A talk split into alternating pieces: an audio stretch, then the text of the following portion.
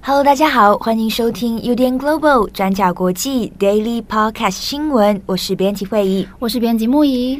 今天是二零二四年一月二十二号，星期一。一对，今天在台北天气有点转凉了，好冷啊！上个星期又蛮热的，这个星期又蛮冷的。我已经把我发热衣就是整叠拿出来了，但那个呃温差很大，保暖要做好。嗯，好，那在今天呢，我们有两则的国际新闻要跟大家分享。好，我们今天第一则要来关注美国。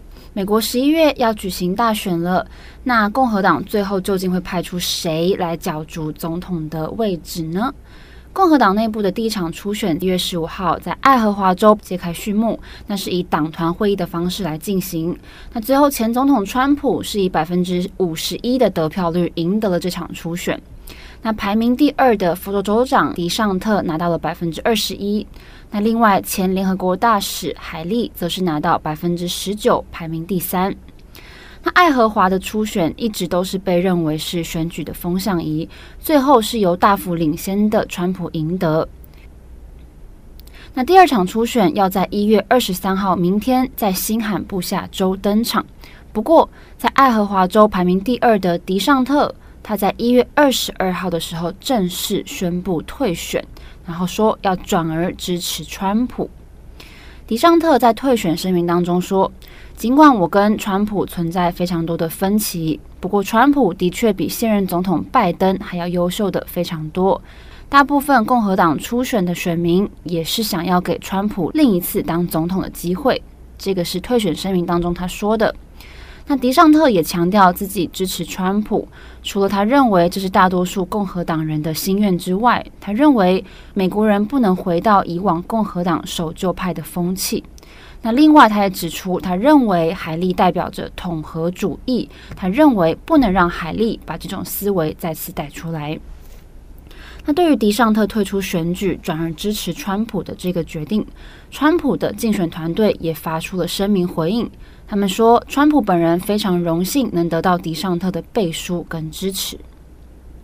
好，那其实很早就开始酝酿，还有开始关注美国大选的听友们，可能都知道，迪尚特有一阵子呼声真的很高，特别是他跟川普之间不断的交锋，也让人认定说他就是川普的劲敌。那对于很多保守派的人来说，迪尚特在很多议题的主张，像是堕胎权、积极打压非法移民，还有对跨性别者或是性别教育的相关禁令等等，都相当受到共和党保守派的欢迎。不过，这些并没有让迪尚特在这次大选初选当中站稳脚跟。虽然迪尚特他有发誓要赢得爱荷华州的党团会议。不过，最后还是以超过百分之三十的差距输给了川普。而迪尚特的退选，代表着海莉即将变成川普在共和党里面唯一的一位对手。那他们两个人在新罕布夏州的初选结果会怎么样？现在也成为各方的关注焦点。好，那我们接下来稍微来看一下海莉 Nikki Haley，她今年五十二岁，是一名印度裔的美国人。他在三十九岁的时候担任南卡罗来纳州的州长，当时是美国最年轻的州长，也是南卡罗来纳州第一位女性州长，以及美国史上第三位所谓的有色人种州长。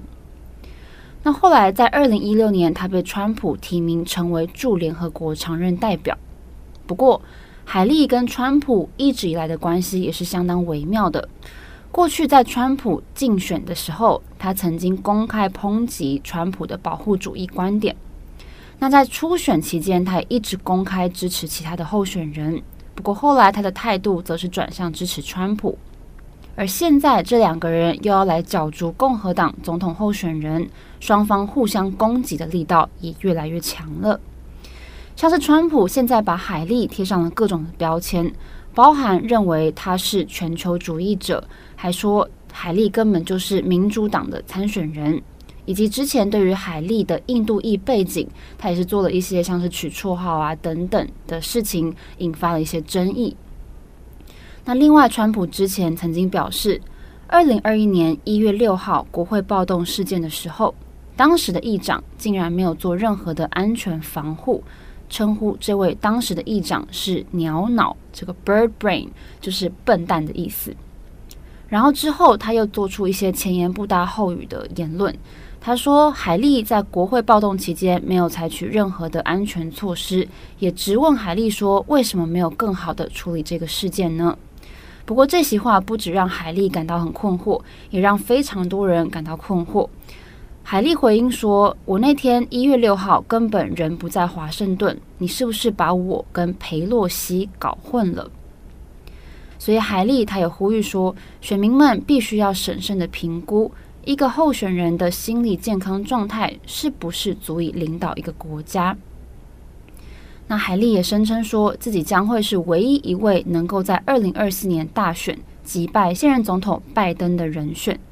那先前他也说过，自己曾经两次把票投给川普，不过如今不能让共和党乃至全美国陷入川普在美国带来的巨大混乱。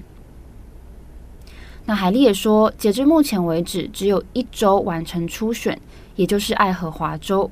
而在爱荷华的初选当中，的确有一半的选民是选择投给川普的。不过，他也强调，有另外一半的人是没有选他的。好，那对于迪尚特的退选，海莉他也称赞了迪尚特，说他打了一场非常伟大的选战。那他自己也是一位非常优秀的州长。而现在的局势是一位男性川普跟一位女性海莉他们之间的竞争。他也请大家思考自己到底想要什么，是希望走上老路，还是接受一个全新的局面跟体验？好，那再来支持者的想法也开始有一些松动。比如说，以现在的局势来看，目前川普的势头还是很强的。不过，共和党内还是有很多对于川普感到相当不安的人。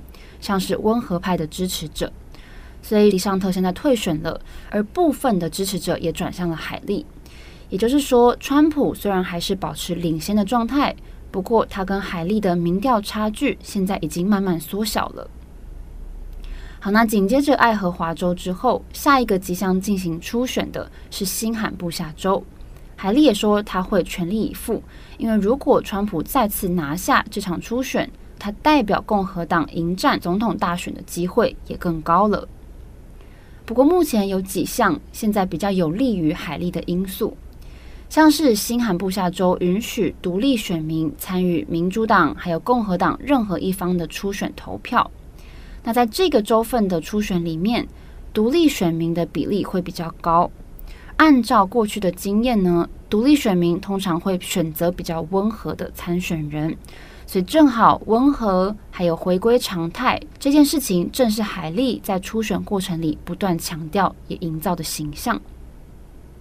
那像是反川派的共和党就责计划 （RA） 的主任拉莫，他在接受 BBC 访问的时候，他也分析说，对那些想要老共和党回来的人来说，海莉是一个非常有吸引力的候选人。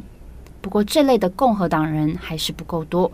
所以可以看到，海莉现在是非常谨慎的在打这场选战。好，不过我们这边也需要特别注意，这个大选时间表跟中间几个会发生的事件彼此可能会有什么交互关系。就时间表来说，紧接着新罕布夏州之后，三月五号这一天是所谓的超级星期二，到时候有多个州份会在同一天举行民主党、共和党两党候选人的初选。而海莉也成为了川普在超级星期二之前的最大挑战。不过大家别忘记，现在虽然川普来势汹汹，不过他自己本身身上就背着非常多起的重大刑事官司，而且这些案件都即将在二月的时候，也就是超级星期二之前走入关键期。比如说讲到国会暴动案，我们就来看。西部州份科罗拉多州，他们以宪法第十四条修正案为依据，禁止这个因为国会暴动案而被指控叛乱罪的川普来参加总统选举。而联邦最高法院针对这个案件的听证会即将在二月八号登场，而且预计在超级星期二三月五号之前就会有判决出炉。那再来就是海湖庄园的机密文件案，还有川普被指控支付封口费给成人片女星，以及试图推翻二零二零年选举结果的三大案子，这些都几乎在同一个时期就会陆续开始展开开庭，而这些都有可能会冲击川普他到最后到底能不能竞选总统的关键。那如果最后川普真的被挡住了，究竟挡住川普的会是海莉呢，还是官司？这些都是各界正在紧密关注的事情。好的，那以上是迪尚特退选的消息，以及现在共和党内内部的局势。好，那今天的第二则，我们一样快速来更新以巴战事。那这一则会分成两个小点来跟大家更新。那第一个是关于哈马斯关押人质的地点曝光。那第二是以色列总理纳坦雅胡的回应。那先看第一点，以色列军方在加沙地区发现哈马斯关押人质的牢房。那这个牢房其实更准确来说是一个长达一公里的地下隧道，然后是用金属栅栏把牢房隔开来。那从以色列释出的图片来看，每一个牢房的空间并不大，那会有厕所跟床垫。大家可以想象，一个牢房的宽度差不多就可以放两个单人床垫。那卫生条件也不是很好。那此外，以色列军方也发现了孩童的画作。那不过就当下而言，并没有在隧道里面发现任何的人质。那所以，以色列军方是怎么发现这个隧道的？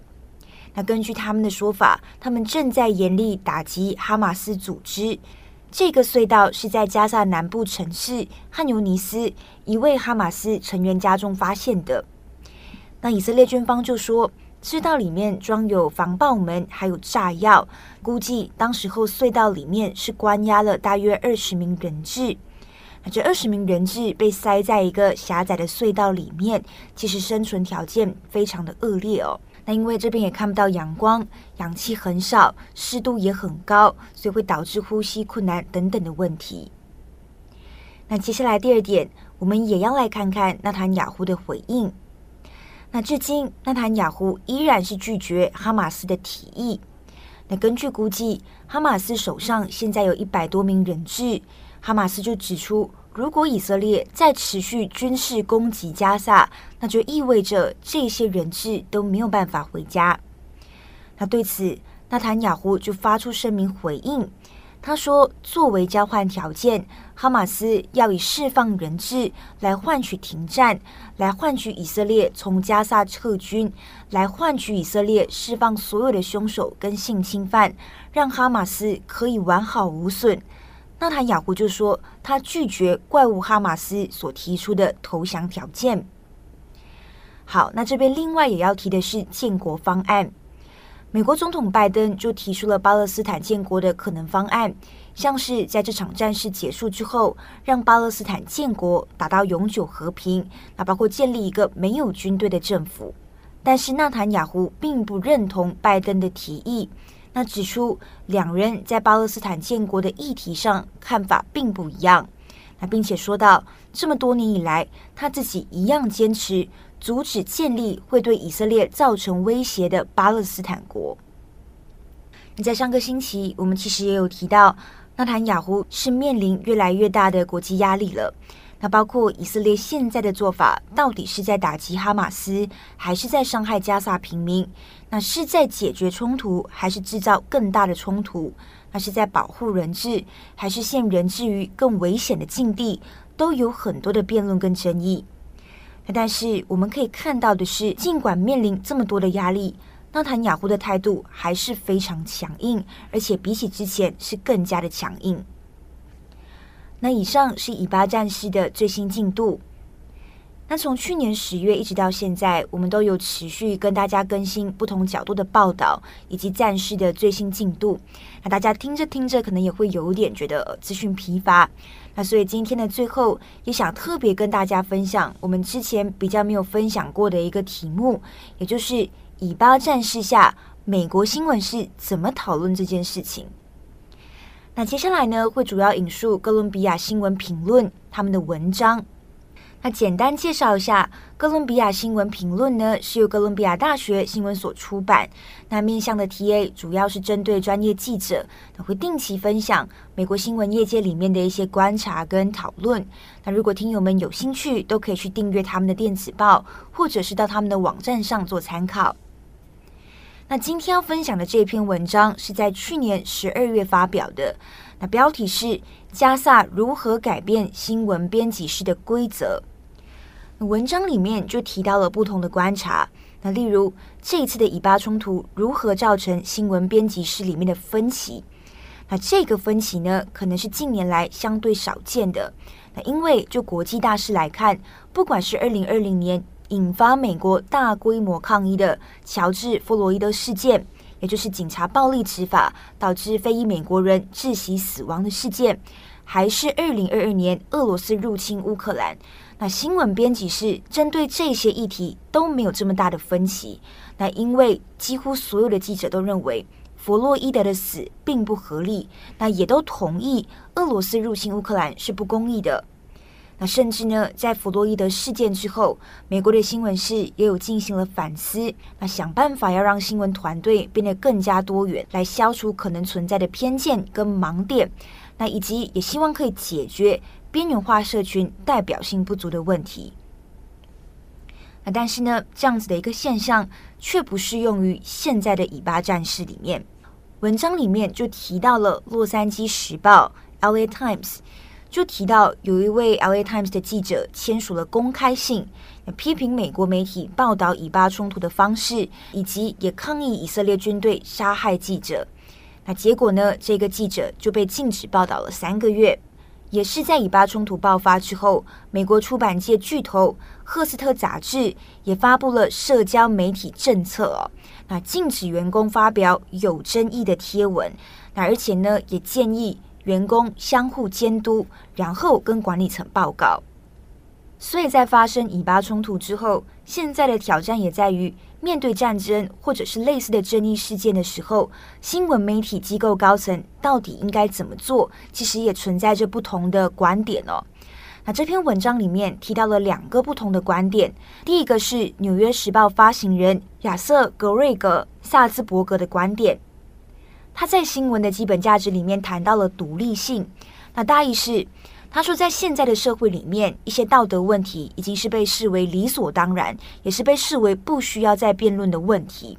那这些问题可能是我们认为的普世价值，例如种族主义是错的，那例如女性应该也要享有平等的权利，那例如人类不该受到酷刑等等。那这些议题对我们来说是毋庸置疑的。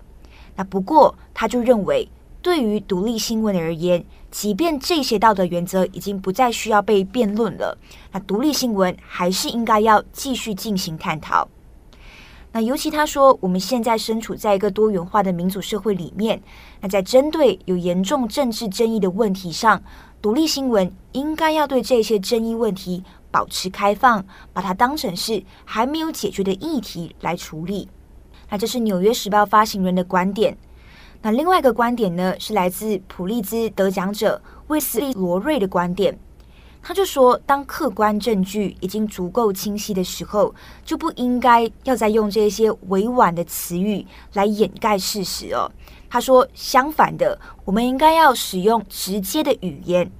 他说：“我们的目标不是被我们想象中的读者视为公正，而是准确地跟这些读者报道我们所生活的世界究竟是什么样子的。”那所以，如果我们现在把这两个观点放在以巴战士下面来看，到底应该怎么处理，都还是有很多的讨论哦。而确实，我们也需要更多这样子的讨论。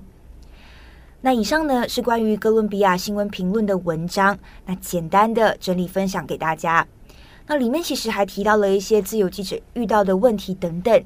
那大家如果有兴趣，都可以上网参考。好的，以上就是今天的 Daily Podcast 新闻。节目的最后，我们稍微转换一下心情好了。嗯、今天是学测的最后一天嘛，大家辛苦了，对，辛苦各位了。大家记得好好就是休息，慰劳一下自己。各位考生们，我想问一下，就是刚考完学测，请问现在大家听 Daily 在干嘛？赶快出去玩，代表说他们还想继续，你知道？对，吸收知识。对。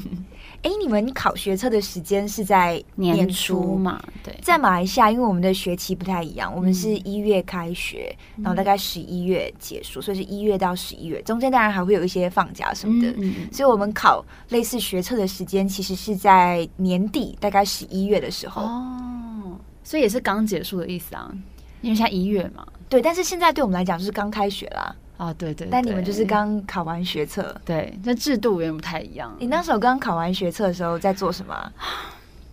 我只记得在我的那个年代，因为后面还有所谓的职考，嗯，就是学测之后还有一个职考的这个选择。然后因为那时候考学测的时候，我就知道我可能需要考职考，嗯，所以考完学测我反而没有觉得好像很轻松。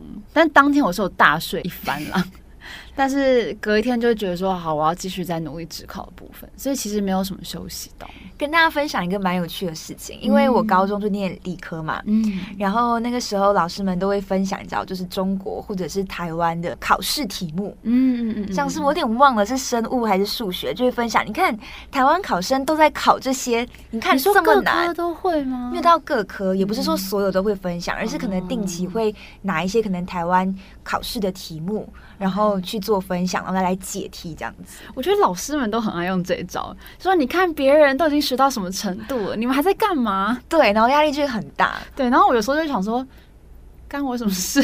然后那时候已经出现一种真的不会就是不会。对啊，那时候考生压力已经很大了。对，不过必须要说，大家真的很棒，就是大家已经完成阶段性的任务。今天好好的睡觉，吃吃好吃的东西，这个是真的。我也忘了那时候我考完试之后做了一些什么事情。对，而且我觉得以前大家比较没有很注重在准备考试的身心疏解这件事情，嗯嗯嗯嗯、可是现在对于这方面意识比较强。我也记得那个时候的我啊，嗯、就是也会觉得说考试这件事情就是你的整个世界嘛，因为那时候对你来讲，这东西就是你的全部，你花了这么久的时间就是为了这一次的。考试对，嗯，但是必须要说这是阶段性的任务，嗯嗯嗯、以后未来的路还是很宽广。对对对，大家一起加油！今天就是考完的时间了，对不对？对，今天最后一天，六日一。对，也不只是学测考生啊，包括现在可能在念研究所，嗯、或者是可能在念大学，现在应该也是期末吧，对吧？现在是期末，对，准备要过年了，可能也刚考完期末考，大家就好好放松心情，然后准备迎接。新年，想一下新年想吃什么？我已经想好了，我想吃底桂。最近很好甜，最近很好甜，是不是？我要回马来西亚了，所以我可能也要再想一下回去要就是吃一些什么东西。对，慧仪妈妈耳朵竖起来，慧仪妈妈都有在听哦。对对对，慧仪爸爸有时候可能也会。好啦，祝福大家有一个美好的星期一。我是编辑慧仪，我是编辑木一，我们下次再见，拜拜，拜拜。地理、转角、国际、转角、国际新闻、Global、Podcast 新闻。